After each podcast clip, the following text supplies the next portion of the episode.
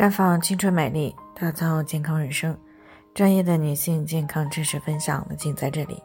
亲爱的朋友们，大家好。首先呢，还是要分享一下我们的联络方式。大家可以在我们最常用的聊天软件当中搜索 PK 四零零零六零六五六八，关注以后呢，回复自测进行健康自测，可以更有针对性的了解自己的健康状况。接下来呢，开始我们今天的健康话题。宝宝一岁了，必须要断母乳吗？听众李女士呢，昨天过来咨询呢，说今年呀二十三岁了，没有生孩子之前呢，一直啊都是在沿海一带打工。那么自从怀孕以后呢，就回老家待产了。现在呢，孩子已经十一个月了，身边的人呢都在建议给孩子断奶，说这个时候的乳汁呢已经没有营养了。可是她的乳汁呢目前还算充足，觉得有母乳呢就得让孩子吃。所以呢，就想着再喂一段时间的母乳，结果呢，她老公说她是不想出来上班才找的借口，这让她呢非常的生气。所以呢，在听到我们节目的时候呢，就过来咨询，想知道产后一年母乳真的就没有营养了，必须要断奶吗？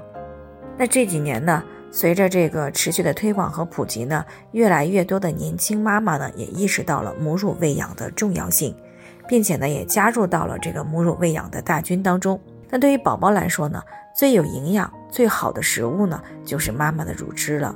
医学研究呢也证明了，母乳喂养的宝宝呢，因为耳道感染、腹泻、麻疹、过敏等这些疾病而就医的比例呢，是远远的低于用奶粉喂养的宝宝。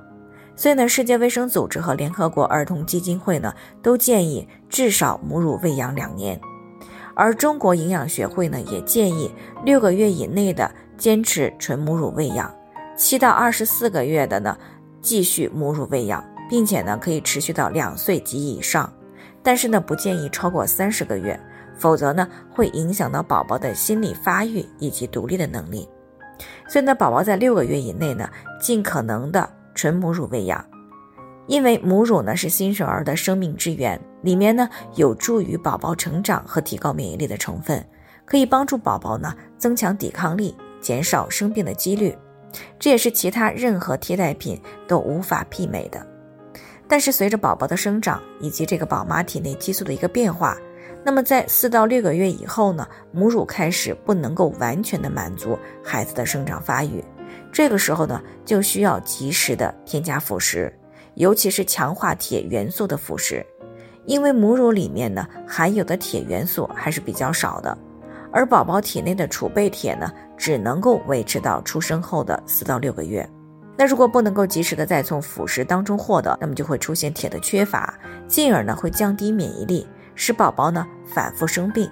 而且呢，及时添加辅食不仅可以补充宝宝的营养所需，还能够锻炼宝宝的咀嚼、吞咽和消化能力，以促进宝宝的牙齿发育。另外呢，也可以为今后的断奶做前期的准备。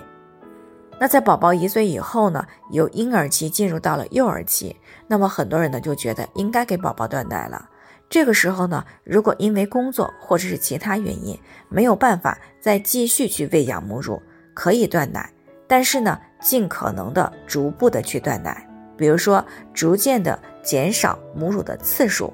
可以先断中午的奶，持续一段时间之后呢，再逐渐的断早上的，最后呢再断晚上的。因为晚上呢是孩子最容易闹腾的时候，